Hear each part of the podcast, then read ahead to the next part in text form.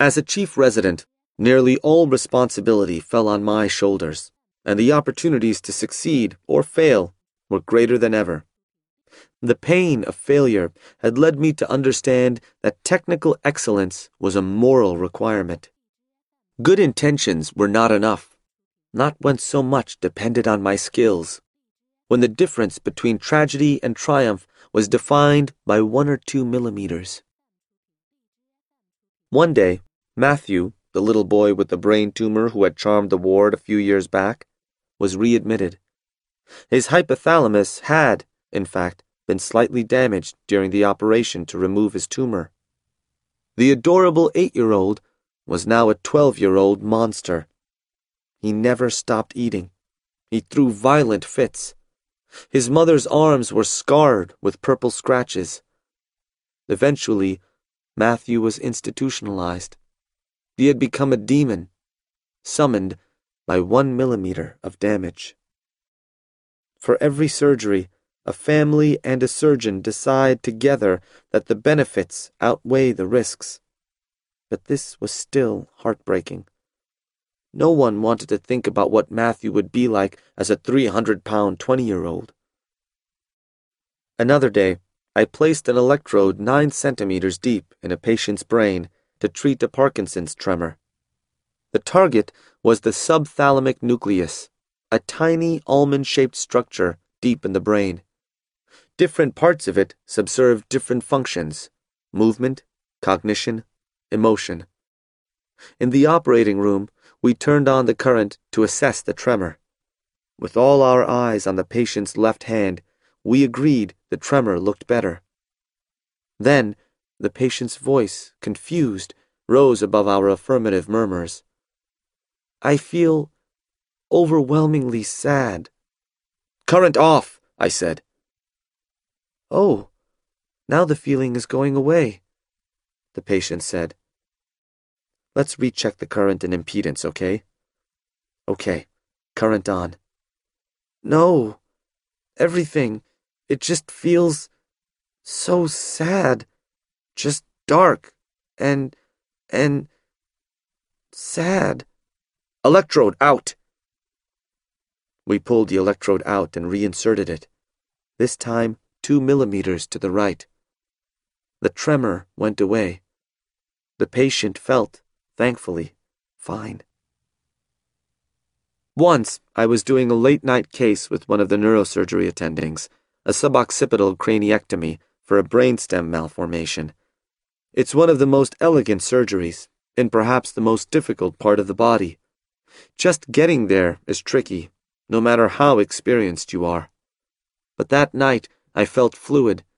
The instruments were like extensions of my fingers. The skin, muscle, and bone seemed to unzip themselves.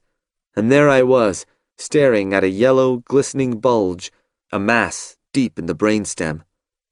Suddenly, the attending stopped me. Paul, what happens if you cut two millimeters deeper right here? He pointed. Neuroanatomy slides whirred through my head.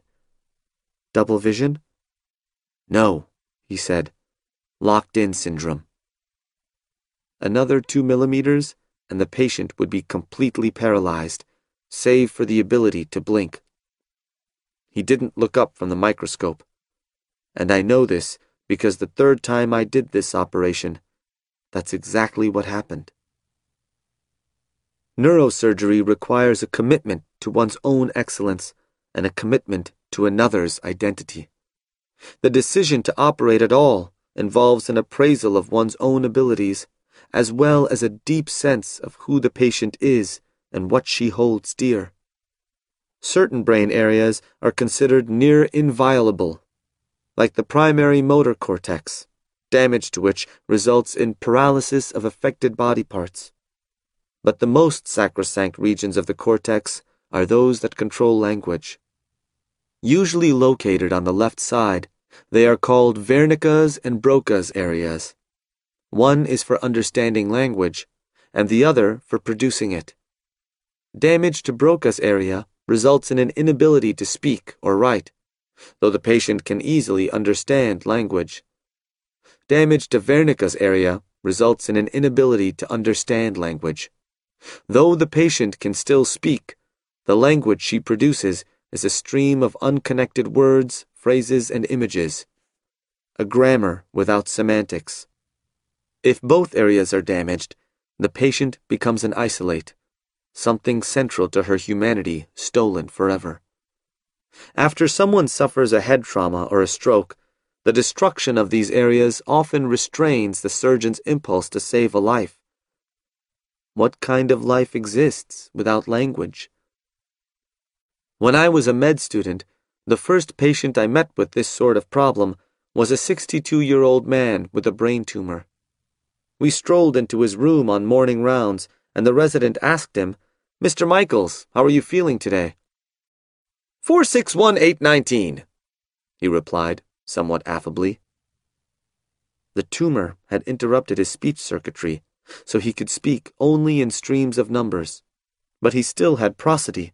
He could still emote, smile, scowl, sigh.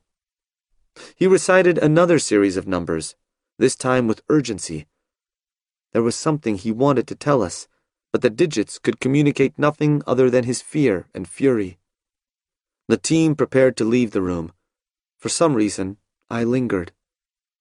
14128, he pleaded with me, holding my hand.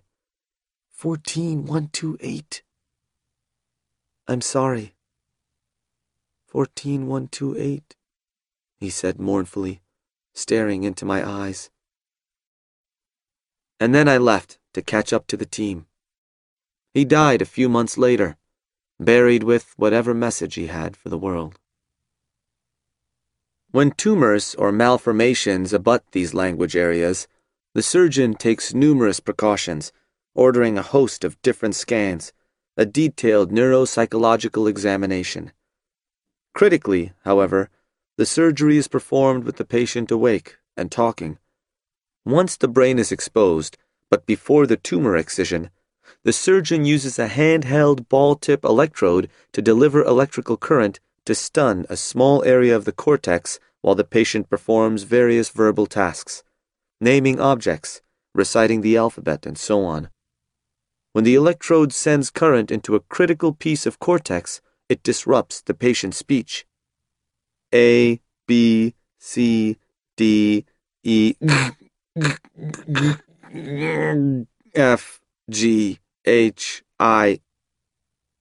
The brain and the tumor are thus mapped to determine what can be resected safely, and the patient is kept awake throughout, occupied with a combination of formal verbal tasks and small talk. One evening, as I was prepping for one of these cases, I reviewed the patient's MRI and noted that the tumor completely covered the language areas. Not a good sign. Reviewing the notes, I saw that the hospital's tumor board, an expert panel of surgeons, oncologists, radiologists, and pathologists, had deemed the case too dangerous for surgery. How could the surgeon have opted to proceed? I became a little indignant. At a certain point, it was our job to say no. The patient was wheeled into the room. He fixed his eyes on me and pointed to his head. I want this thing out of my fucking brain. Got it? The attending strolled in and saw the expression on my face. I know, he said. I tried talking him out of this for about two hours. Don't bother. Ready to go? Instead of the usual alphabet recital or counting exercise, we were treated, throughout the surgery, to a litany of profanity and exhortation. Is that fucking thing out of my head yet? Why are you slowing down? Go faster. I want it out. I can stay here all fucking day. I don't care. Just get it out. I slowly removed the enormous tumor, attentive to the slightest hint of speech difficulty. With the patient's monologue unceasing, the tumor now sat on a petri dish, his clean brain gleaming. Why'd you stop, you some kind of asshole? I told you I want the fucking thing gone. It's done, I said. It's out. How was he still talking? Given the size and location of the tumor, it seemed impossible. Profanity supposedly ran on a slightly different circuit from the rest of language. Perhaps the tumor had caused his brain to rewire somehow. But the skull wasn't going to close itself. There would be time for speculation tomorrow.